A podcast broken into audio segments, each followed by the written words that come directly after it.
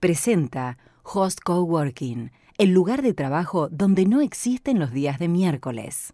Mañana jueves el INDEC, el Instituto Nacional de Estadísticas y Censo, va a dar a conocer el IPC, el índice de precios al consumidor, de abril, también conocido como la inflación. Y no te asombres ni te enojes si termina siendo el guarismo más bajo de los últimos 12 meses. Algunas consultoras privadas hablan que podría estar por debajo del 2%, muy detrás del 3,3% que fue marzo.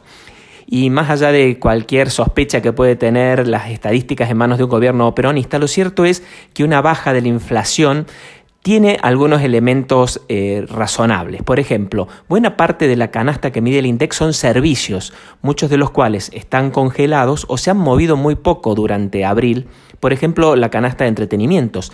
Entradas al cine, por ejemplo, han estado cerrados y por lo tanto esa variación va a ser cero.